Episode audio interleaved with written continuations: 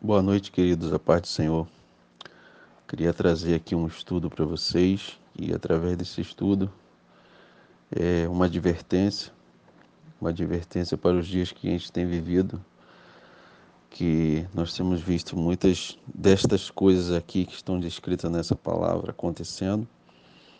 E eu creio que muitos vão entender aqui o que eu vou trazer através desse breve estudo. No livro de 2 Samuel, no capítulo 3, no verso 6, a partir do verso 6 eu vou estar lendo aqui. Se você puder me acompanhar aí, você vai compreender bem o que eu quero trazer aqui para você. Primeiro, 2 Samuel capítulo 3, verso 6, diz assim: Havendo guerra entre a casa de Saul e a casa de Davi, Abner se tornou ou se fez poderoso na casa de Saul. Teve Saul uma concubina cujo nome era Rispa, filha de Iaiá. Perguntou Esbozete a Abner: Por que você coabitou com a concubina de meu pai? Então se irou muito Abner por causa das palavras de Esbozete e disse: Sou eu cabeça de cão para ajudar? Ainda hoje faço beneficência à casa de Saul, teu pai, e a seus irmãos e a seus amigos, e te não entreguei nas mãos de Davi. Contudo, queres hoje culpar-me por causa desta mulher?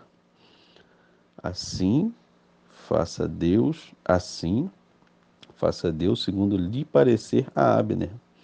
Se, como jurou o Senhor a Davi, não fizer eu, transferindo o reino da casa de Saul estabelecendo o trono de Davi sobre Israel e sobre Judá, desde Dan até Berseba. Isso é Abner se defendendo.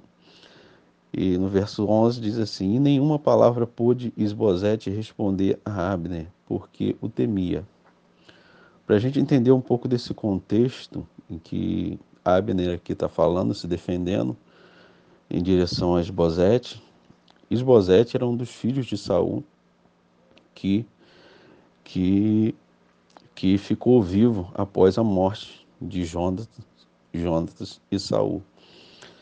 Nesse contexto, né, com a morte de Jonatas e Saul, o que que Abner faz? Abner, como era um dos capitães do exército, do exército de Saul, ou seja, o principal capitão do exército de Saul, ele, né, ele coloca Esbozete o único filho que sobrou de Saul, como o rei sobre Israel.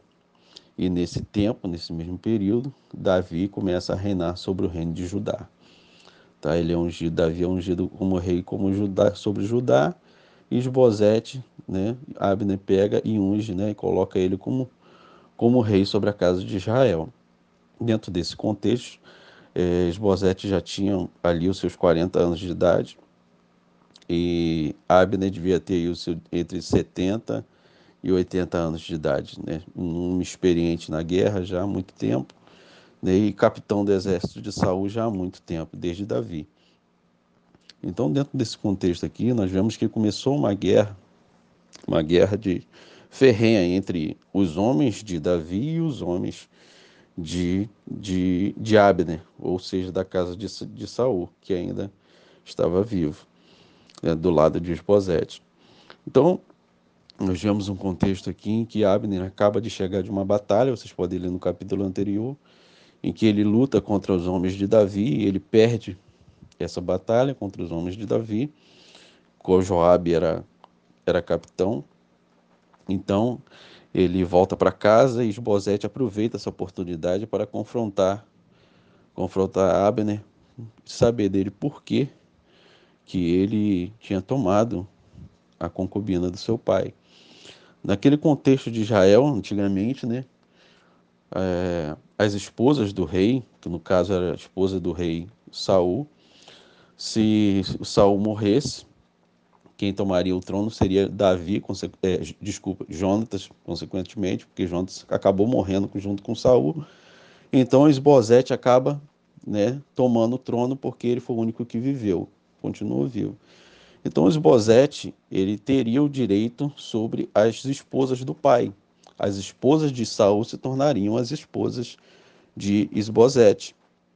Esbozete, então, é, confronta, vem a confrontar Abner e perguntar a ele por que, que ele havia tomado a concubina de seu pai, sendo que esse não era o direito de Abner. Esse não era o direito de Abner. Abner não teria esse direito sobre a, a esposa do, do seu pai. Ele aproveita esse momento, né, que Abner acaba de chegar da batalha, talvez um pouco entristecido, porque tinha perdido a batalha com os homens de Davi, e ele aproveita para confrontar confrontar Abner. Então Abner começa a se defender e falando com com Esbozete que que que se defendendo, né? Ele na verdade o que o que Abner faz, ele desvia o assunto, né, para falar a respeito do reino que ele não tinha dado o reino de Esbozete para Davi, sendo que ele sabia como capitão do exército de Saul desde o tempo de Davi, como Jonatas e Davi também, Jonatas e, e Saul sabiam também que Davi se tornaria rei sobre Israel. Tanto que Davi fez uma aliança com Jonatas e fez uma aliança com Saul para que não exterminasse a casa de Saul. Então, era da ciência não só de Saul e Jonatas, que Davi seria rei sobre Israel, como também, provavelmente, dos capitães do exército de Saul, que Davi seria rei. Mas o que, que acontece? Quando Saul e Jonatas morrem, Abner, em vez de sabendo disso, né, que Davi seria rei, porque ele mesmo fala nessa própria palavra que eu acabei de ler para você, que ele poderia ter entregue o reino como Deus tinha prometido a Davi, para Davi, e não fez isso, continuou ao lado de Esbozete, sabendo que Deus já tinha escolhido Davi como rei sobre todo Israel. Mas ele começa a se justificar porque ele foi confrontado com o seu pecado, que era um pecado da parte de Abner tomar a concubina que não era do direito dele. O que, que ele faz aqui? Ele desvia o assunto, ele se justifica dizendo: Eu não tenho feito bem a sua casa, Esbozete, todo esse tempo, você vem me confrontar por causa desta mulher. Entendeu? O que Abner está fazendo é uma justificação entendeu? É uma justificação sobre o pecado que ele estava cometendo então, Esbozete, o que, que ele faz? Ele não fala mais sobre o assunto porque ele temia a Abner, porque Abner já era capitão do exército há mais de 70 anos, né? talvez, porque ele já tinha dessa idade.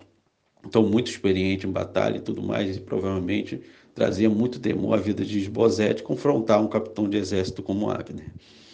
Mas o que eu quero frisar aqui para vocês é que Abner, como capitão do exército do povo, ali, ele é um homem que você percebe no caráter dele que é um homem que se acostuma com o pecado.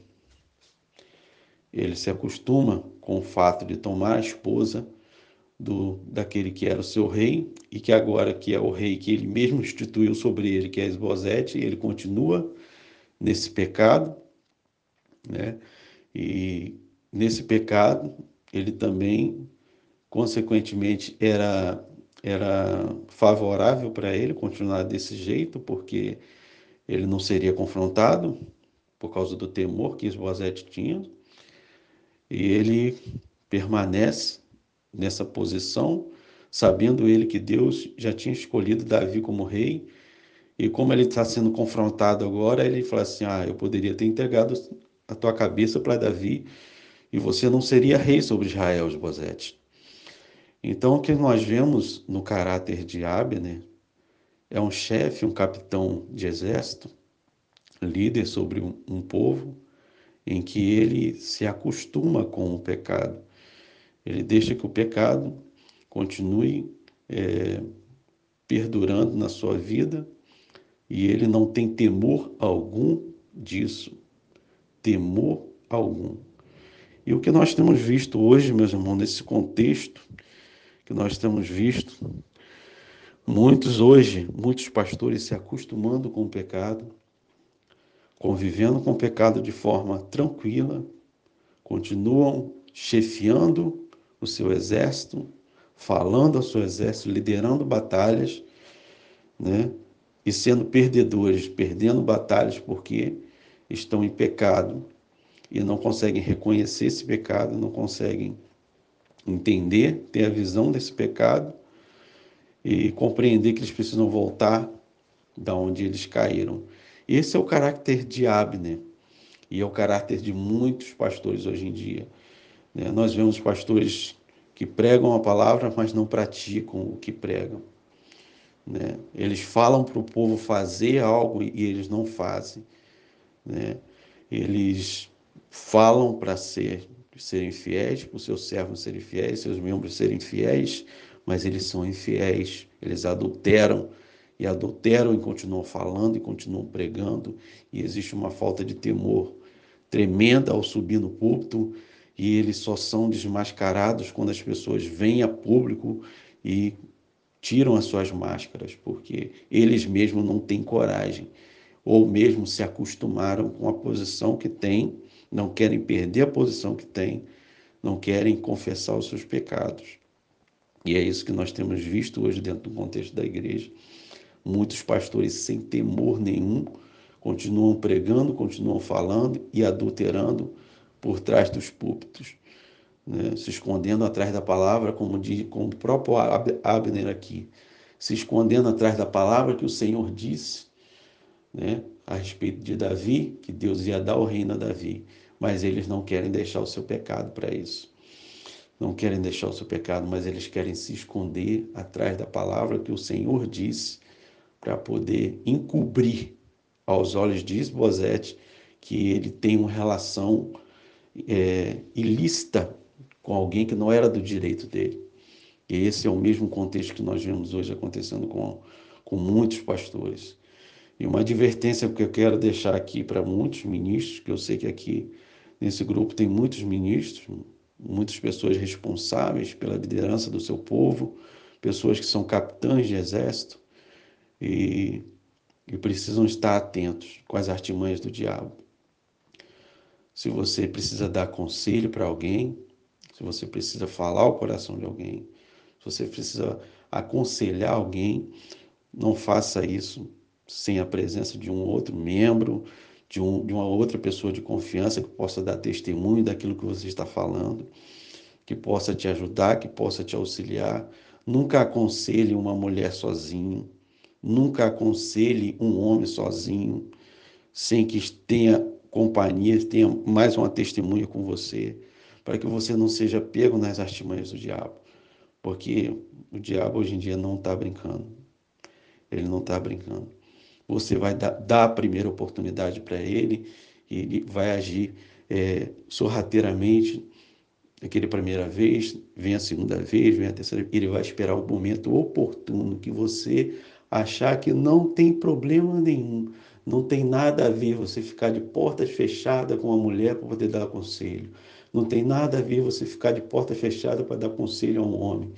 Tem tudo a ver, sim, irmão. Tem tudo a ver.